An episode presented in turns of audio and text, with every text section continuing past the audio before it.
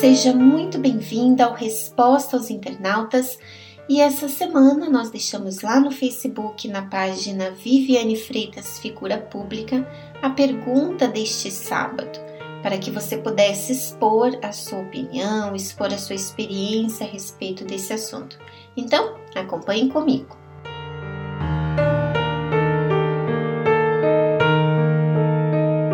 Minha família, pai, mãe e irmã, já estiveram na fé junto comigo mas se afastaram porque ficaram vendo vídeos na internet e começaram a ter malícia com tudo o que acontecia na igreja.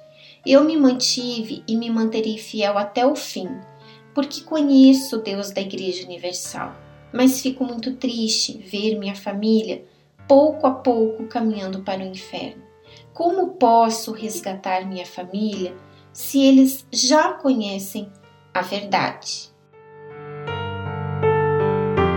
Bem, eu estava acompanhando os comentários que foram postados lá no Facebook e algumas pessoas mencionaram que já passaram ou estão passando por essa mesma situação.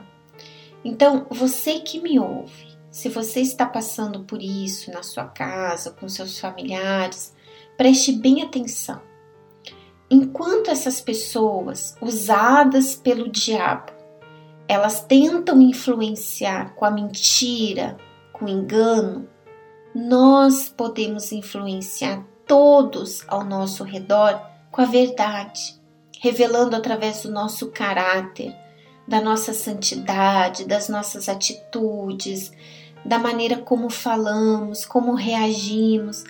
Nós podemos revelar a imagem do Senhor Jesus para nossa família.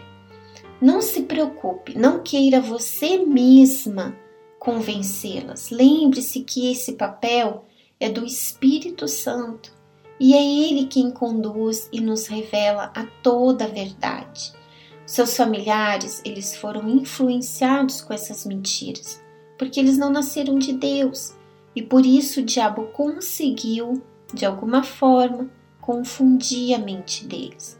A pessoa que é nascida de Deus, ela tem esse discernimento, ela consegue discernir o que é mentira e o que é verdade. E aqui, minha amiga, fica um alerta para você que ainda não nasceu de Deus.